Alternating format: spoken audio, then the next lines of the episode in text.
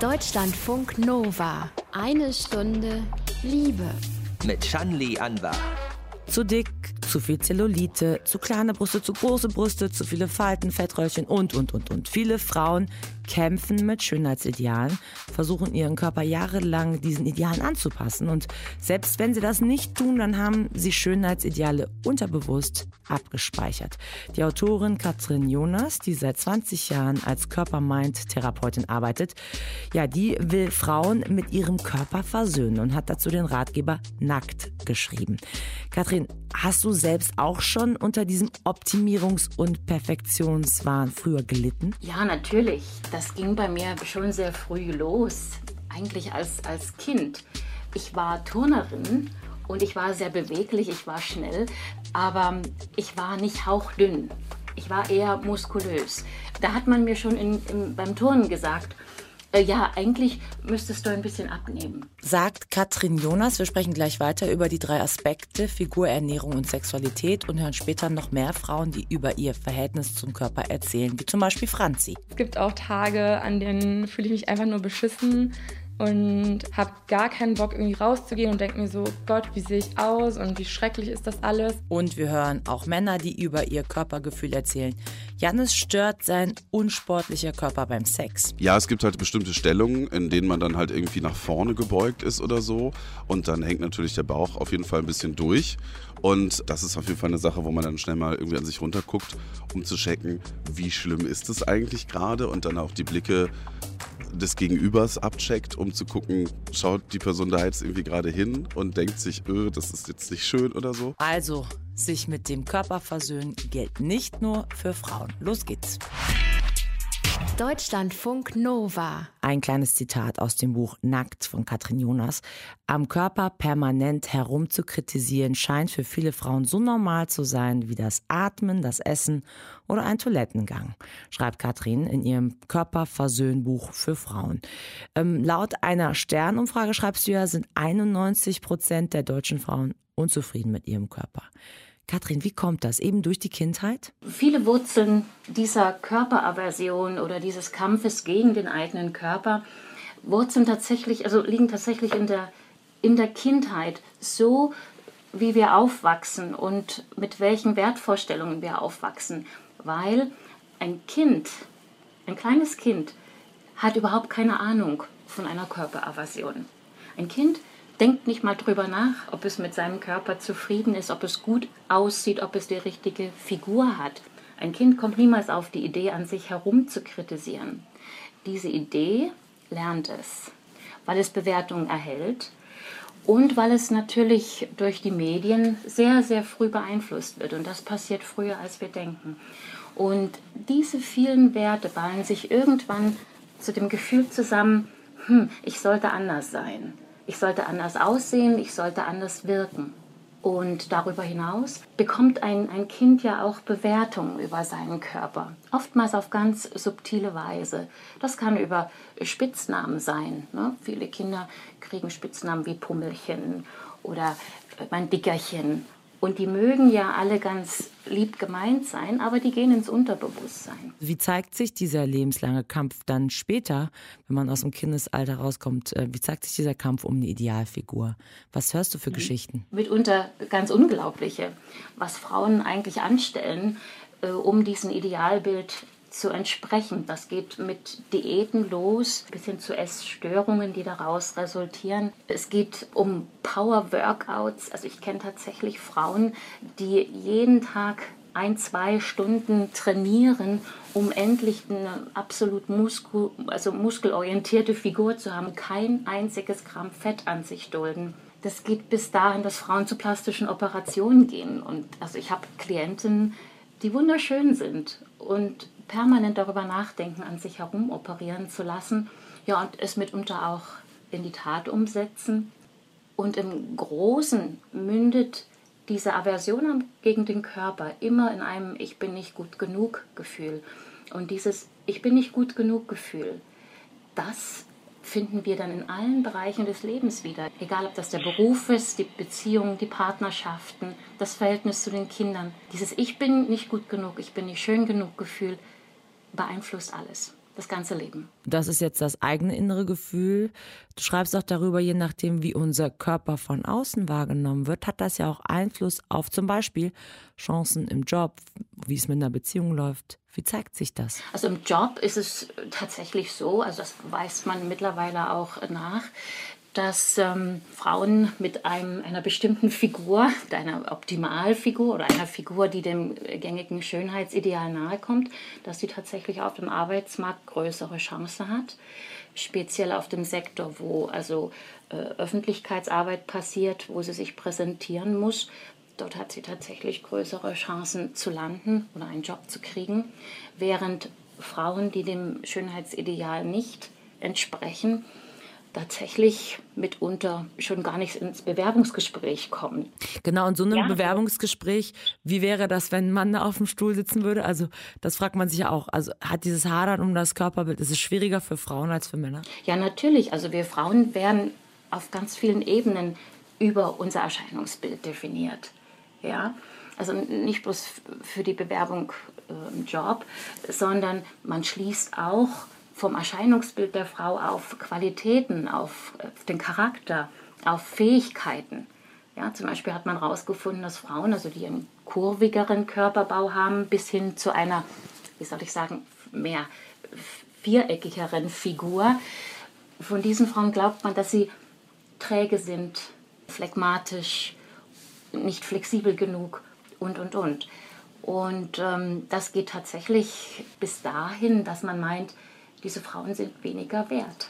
Ja, und um diesem im Grunde gegen das anzugehen, gegen dieses Gefühl, ich bin nicht genug und gegen auch mhm. ähm, diese Begutachtung von außen. Ganz kurz äh, will ich darauf eingehen, was du so für Mittel und Wege beschreibst. Wir können sie jetzt nicht in der Fülle beschreiben. Ähm, mhm. Was kann man tun, um sich mit der eigenen Figur auseinanderzusetzen, um sich eben mit seinem Körper zu versöhnen? Also das ist ganz spannend. Ich zähle mal auf. Es geht darum, dass man, während man das äh, liest, ein Buch, ein Tagebuch schreiben soll mit Links oder halt wie eine Art Tagebuch, Dokumentation, Sachen, die du einen aufforderst. An einem Punkt soll man sich ganz klar, also die Aufforderung ist, sich nackt zu machen. Irgendwann auch physisch, aber im Grunde auch innerlich.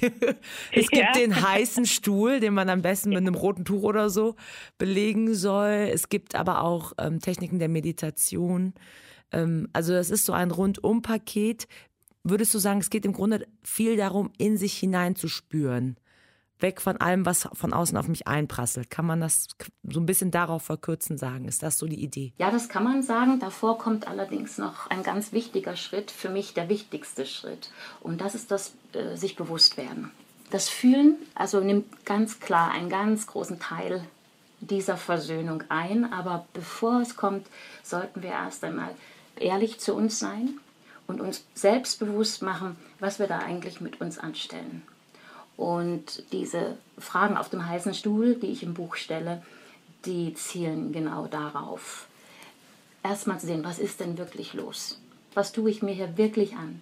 So ehrlich wie möglich zu sich selbst zu sein, damit man erstmal weiß, wo man losgeht. Und dann natürlich geht es unglaublich in die Erfahrungen mit dem eigenen Körper hinein, mit dem Spüren, mit dem Wahrnehmen in dem Moment, in dem wir uns bewusst werden, wie unser Körper eigentlich auch sein kann, wie sich unser Körper anfühlt, wird man auch immer weniger fähig, gegen ihn vorzugehen. Und das stärkste Mittel ist hier tatsächlich die Meditation.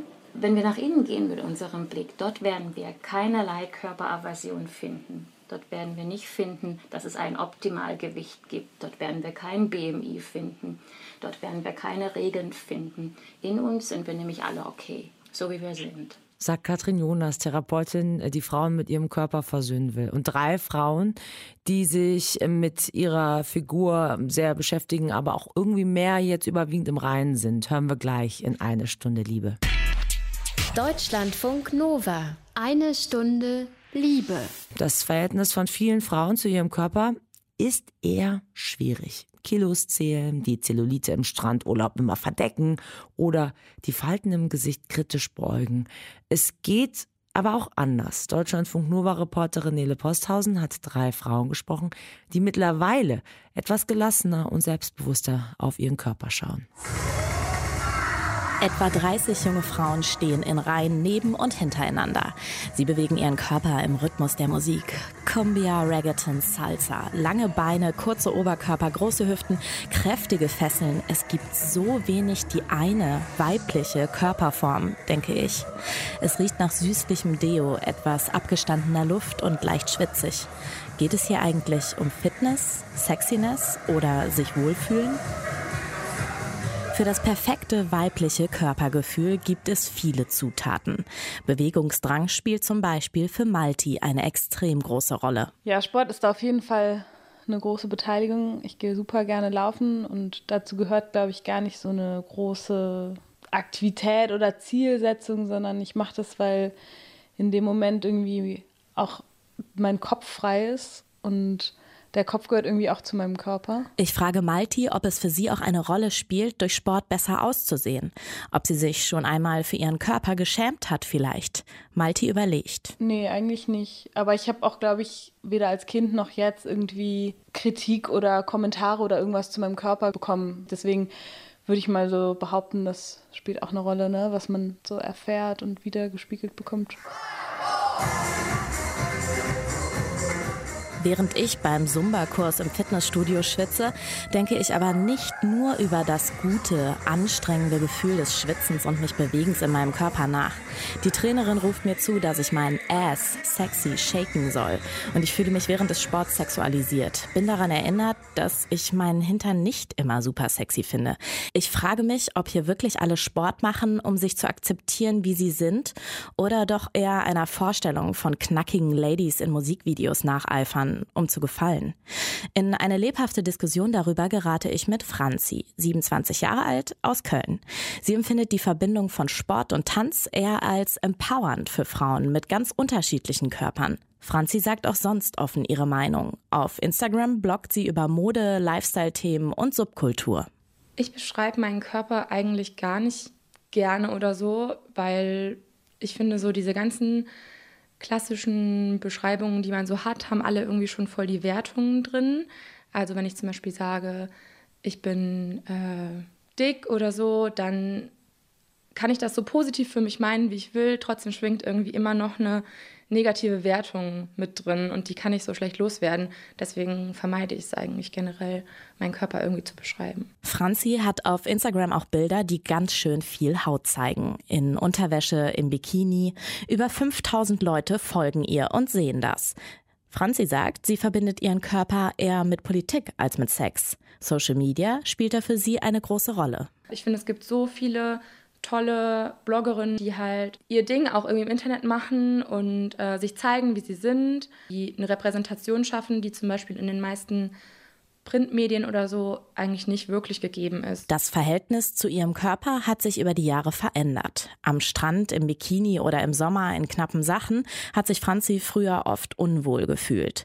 Während sie sich damals für ihr Aussehen auch Bestätigung durch männliche Zuneigung geholt hat, kann sie sich heute aber selbst ein gutes Körpergefühl geben.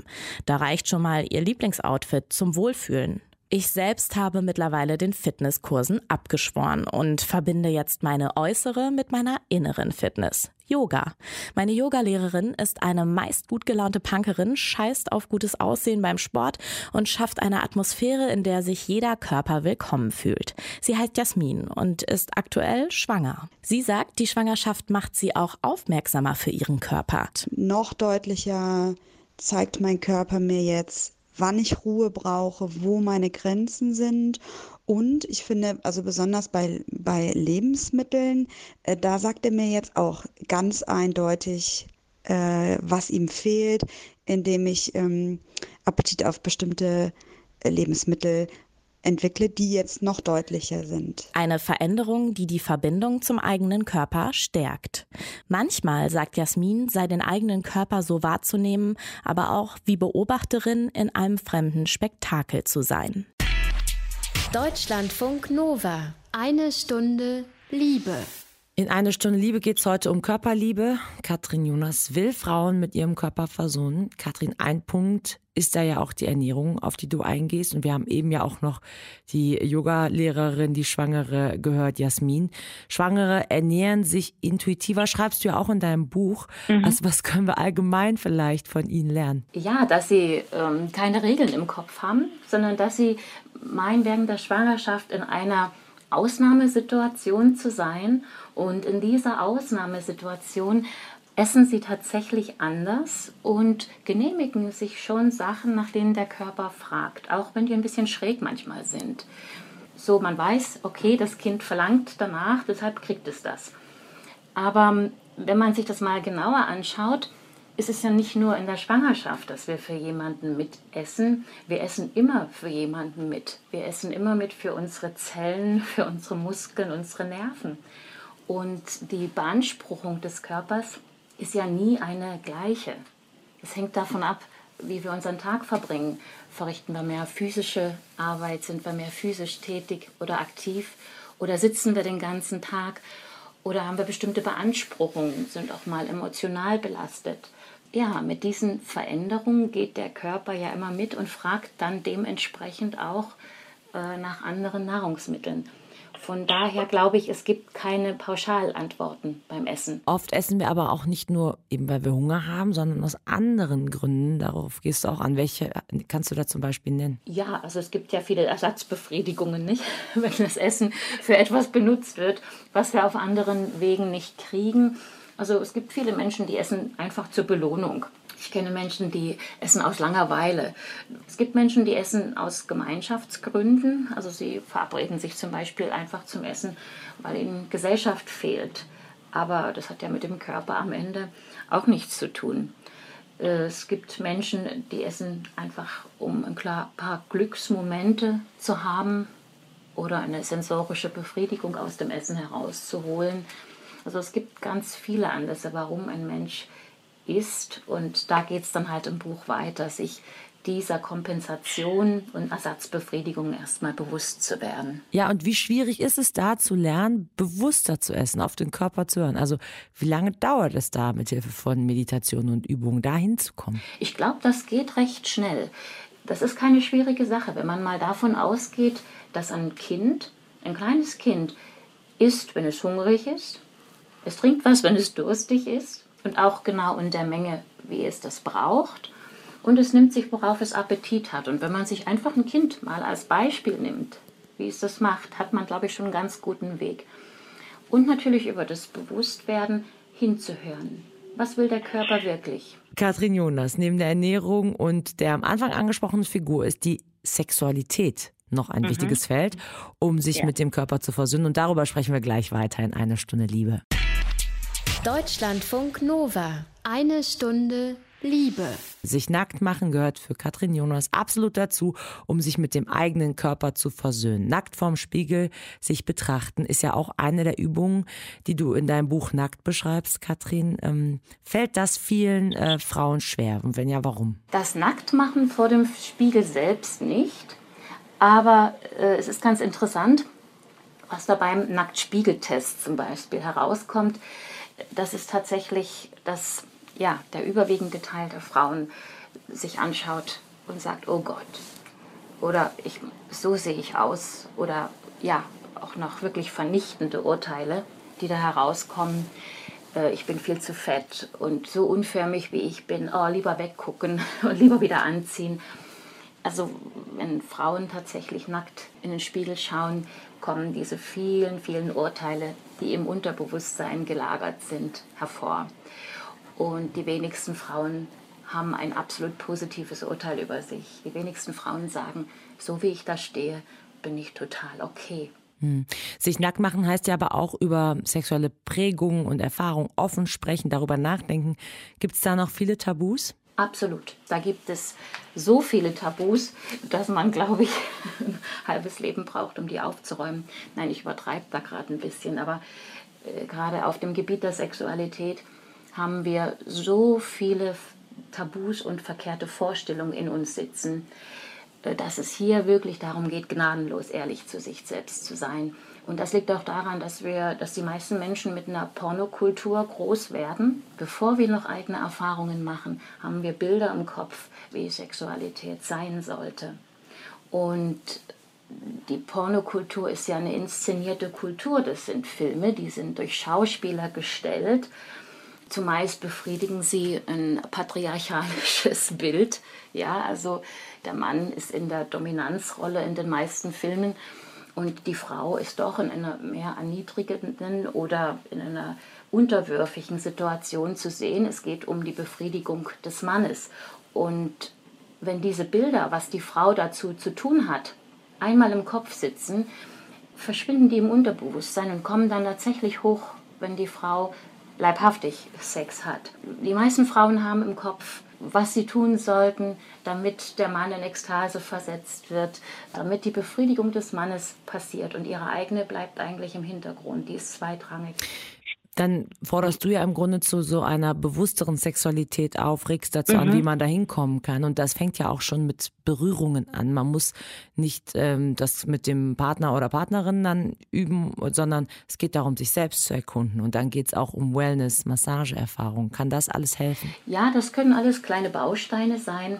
Eine Frau, die tatsächlich mit der Berührung bereits Probleme hat, die also wirklich nicht gern angefasst werden möchte und das kommt gar nicht so selten vor, sollte klein anfangen, sollte klein und ganz behutsam mit sich beginnen. Also erstmal sich selbst zu berühren. Sich selbst zu berühren beim Duschen, beim Baden, beim An- und Auskleiden, mitten im Alltag und ja auch sexuell. Sie kann an Masturbation denken, sich selbst erkunden im Intimbereich. Und das dann, wenn es tatsächlich stimmt, wenn sie tatsächlich das Gefühl hat, okay, ich weiß jetzt, was mir gut tut, dann dazu überzugehen, es auch mit im Kontakt mit einem anderen Menschen äh, zu erlauben. Und das muss gar nicht sexueller Natur erstmal sein. Das kann tatsächlich über den Wellnessbereich gehen oder über Freunde, mit denen man sich einfach umarmt oder an, an der Hand hält oder äh, mit der Familie, wo es vielleicht doch üblicher ist, dass man sich in den Arm nimmt und aneinander anlehnt. Und natürlich mit dem Partner. Ganz wichtig. Und dem Partner mitteilt, was man eigentlich mag.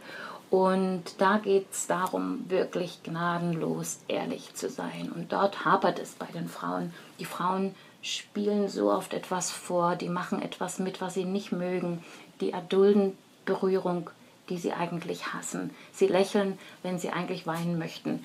Und sie faken, sie spielen Orgasmen vor. Und ich schreibe das auch im Buch. Es wäre wirklich, glaube ich, eine Weltrevolution, wenn die Frau von heute einfach mal schon aufhören würde, Orgasmen zu faken. Katrin Jonas, Körpermind-Therapeutin, über die Bedeutung von ehrlicher Sexualität für ein entspanntes Körpergefühl. Und wie es mit dem Körpergefühl bei Männern aussieht, das haben wir jetzt gleich in eine Stunde Liebe. Deutschlandfunk Nova. Eine Stunde Liebe. Wir sehen Menschen in der Werbung, im Film bei Instagram und was wir oft sehen, ist so ein perfekter Körper, perfekte Beziehungen, die Welt ist alles perfekt. Und natürlich nicht immer, ist klar, aber wir vergleichen uns und das ist ziemlich menschlich. Wir eifern einem Ideal hinterher, das äh, manchmal vielleicht ja viele auch nicht erreichen können und vielleicht auch nicht einfach sollten. Aber über den eigenen Körper machen sich nicht nur Frauen Gedanken. Deutschlandfunk Nova Reporter Benny Bauerdick hat für uns Männer getroffen, die durchaus auch Probleme mit ihrem Körper, mit Ernährung oder der Sexualität haben haben. Morgens früh aus der Dusche kommen und vor dem Spiegel stehen. Der Klassiker, ne? Der Moment, wo wir uns oft anschauen und denken, ja, geht auch geiler. So geht's Markus immer wieder. Ja, meinen Bauch mag ich nicht. Andere sagen auch immer, du bist bescheuert, du bist nicht dick. Ich bin auch nicht dick, aber mir gefällt mein Bauch nicht. Fett absaugen? Markus hat schon mal drüber nachgedacht. Sein Bauch ist aber nicht die einzige Problemzone, sagt er. Meine Brüste wippen, wenn ich jogge, was mich nervt ohne Ende. Ich habe das gesehen, als ich einen Halbmarathon gelaufen habe und mir danach ein Video gezeigt wurde und ich dachte, um Gottes Willen, ich brauche einen Sport-BH. Und dabei sieht es alles in Normalzustand, wenn man nicht joggt, gar nicht so schlimm aus. Zufrieden ist er damit aber trotzdem nicht. Markus kann das beim Sex zwar ganz gut ausblenden, fragt sich aber im Vorfeld manchmal, warum will der Typ jetzt mit mir Sex? Der sieht doch viel zu gut für mich aus. Markus hat Selbstzweifel. Die hat auch Jannis. Der kennt das Problem mit den Man-Boobs. Das ist halt das Schlimmste irgendwie, weil ich habe halt auch das Problem, dass dann die Nippel natürlich ein bisschen vorstehen, weil die Brüste an sich vorstehen und ich ja jetzt kein BH anhabe. Das heißt, das T-Shirt reibt da dran. Ich habe halt immer harte Nippel. Das ist so das, was mich am meisten stört. Auch vor allem, wenn ich oberkörperfrei irgendwo sitze, sieht das halt wirklich fies aus, finde ich. Jannis hasst nicht seinen Körper, aber sehr wohl sein Verhalten. Viel Alkohol, viel Junkfood und wenig Sport sind meist die Ursache dafür.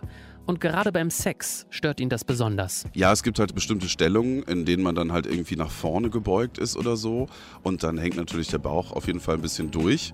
Und das ist auf jeden Fall eine Sache, wo man dann schnell mal irgendwie an sich runterguckt, um zu checken, wie schlimm ist es eigentlich gerade. Und dann auch die Blicke des Gegenübers abcheckt, um zu gucken, schaut die Person da jetzt irgendwie gerade hin und denkt sich, öh, das ist jetzt nicht schön oder so.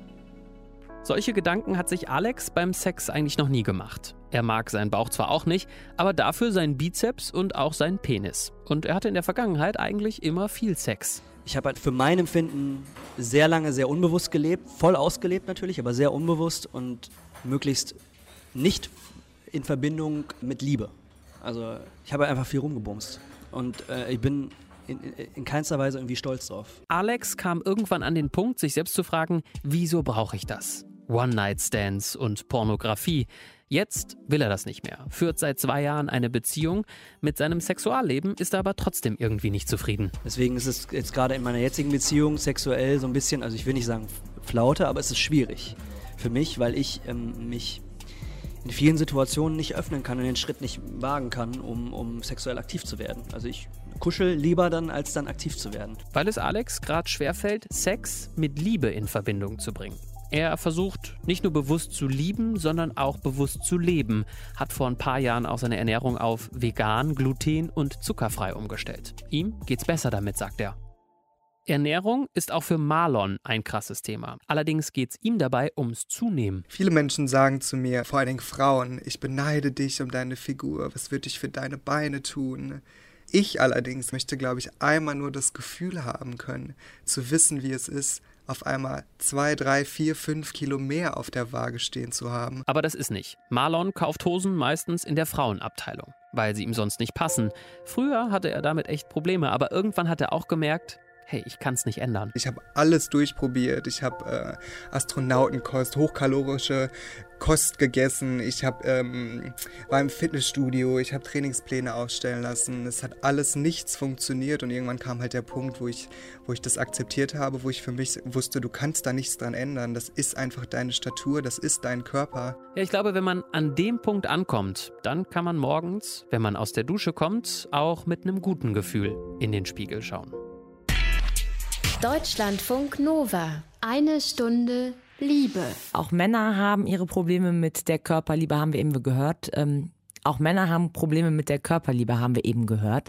Therapeutin Katrin Jonas ist noch immer zu Gast. Du wendest dich ja explizit in deinem Buch ähm, Nackt nur an Frauen. Aber wenn du jetzt diese ganzen Männerstimmen hörst, auch viele junge Männer scheinen ja mit ihrem Körper zu hadern. Was rätst du denen denn? Hm. Also 80 Prozent meiner Klientinnen sind tatsächlich Frauen. Von daher ähm, kommt es nicht so häufig vor, dass ich mit Männern über die Figur spreche. Und das liegt auch daran, dass die Männer sehr selten über ihre Figur und ihr, über ihr Körpergefühl sprechen. Es braucht oft sehr lange, bis man durch diese Schallmauer durchkommt. Also speziell auch gegenüber einer Frau. Und ähm, Männer suchen doch sehr häufig die Lösung im Außen also ich will jetzt nicht sagen alle, aber das ist eine Tendenz. Sie versuchen sehr viel auf diesen Was-Bereich zu schauen, also was kann ich ändern und halten sich eher zurück, wenn es um das Wie geht, weil die Lösungen liegen wirklich im Wie. Wie fühle ich mich? Wie nehme ich mich wahr? Wie kann ich es für mich besser, angenehmer, leichter, zufriedenstellender machen? Das gebe ich Männern sehr häufig mit, dass sie mal von dem Was zum Wie switchen und darauf achten, wie sie mit sich selbst umgehen. Vielleicht können wir zum Schluss, äh, wir haben ja vieles schon besprochen, nochmal so ähm, drei kurze Tipps für alle, Männer, Frauen, äh, wie auch immer geben.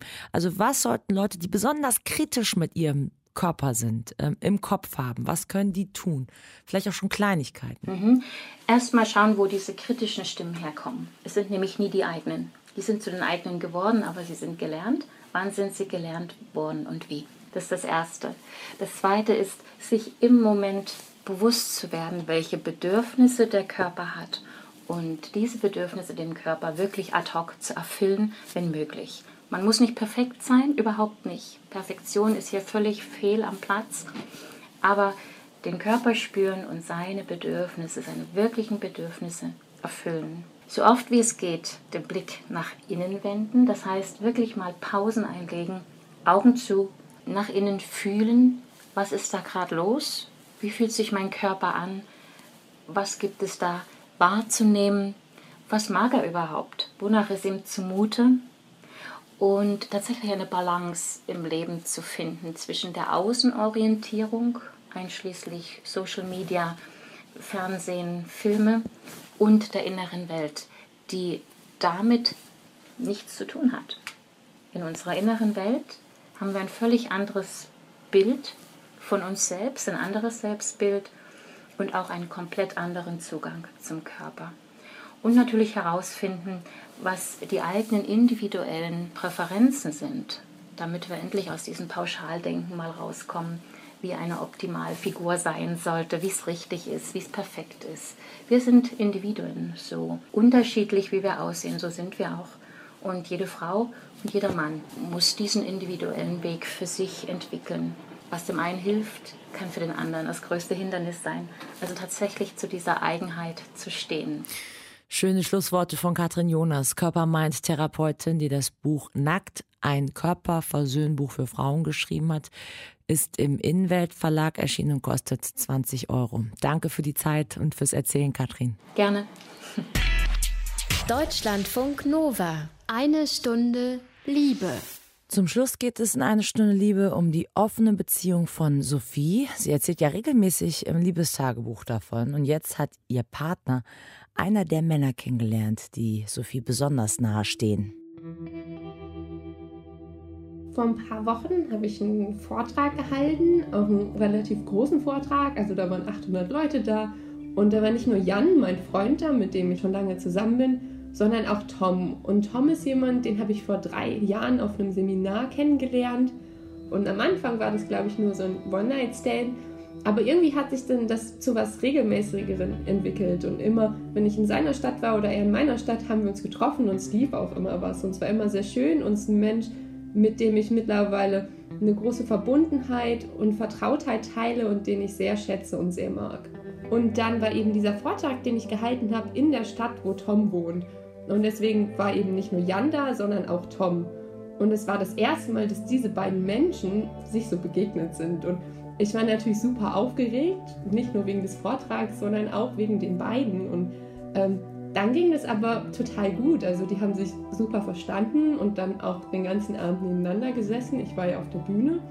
Und mich selber hat das dafür aber total überfordert. Also dann stand ich so und die standen mir gegenüber und diese Gerüche der beiden, die ja für mich auch super charakteristisch sind und mich dann total erinnern, haben sich so vermischt und das hat mich ja einfach sehr krass überfordert. Und dann war ja die ganze Situation auch sehr überfordernd und sehr angespannt. Und dann gab es auch eine Situation, wo der eine die Hand auf der einen Hälfte meines Rückens hatte und der andere auf der anderen Hälfte meines Rückens.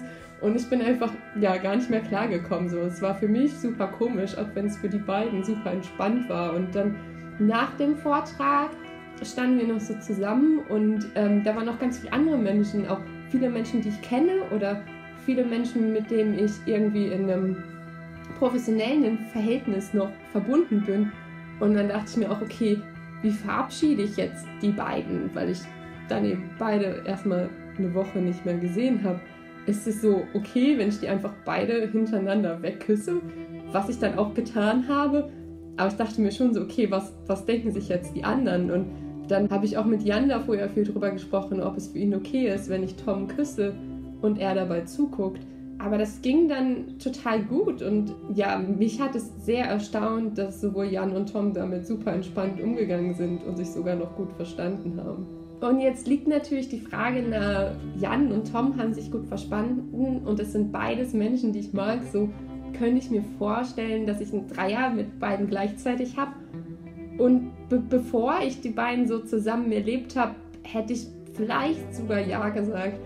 Aber eben nicht mit Jan und Tom, die ich beide sehr gut kenne, Einfach weil ich dann, glaube ich, das Gefühl in dieser Situation hätte, dass es jetzt meine Verantwortung ist, dass das läuft, weil ich eben so die Verbindung bin. Und ich glaube, das wäre mir zu viel Mental Load oder die Aufgabe wäre mir einfach zu groß, weil ich mich da ja auch entspannen möchte und auch möchte, dass das irgendwie läuft. Und mich hat das schon so überfordert, da einfach ja diese beiden Welten, einmal Toms Geruch und Toms Berührung und Jans Geruch und Jans Berührung so zu haben, dass ich mir das eigentlich nicht vorstellen könnte. Mal sehen, wie das mit Sophie und den zwei Männern weitergeht. Eine Stunde Liebe kommt zum Ende. Ich bin Shanley Anwar und ich danke euch, wie immer, fürs liebevolle Lauschen. Deutschlandfunk Nova. Eine Stunde Liebe. Jeden Freitag um 20 Uhr. Mehr auf deutschlandfunknova.de.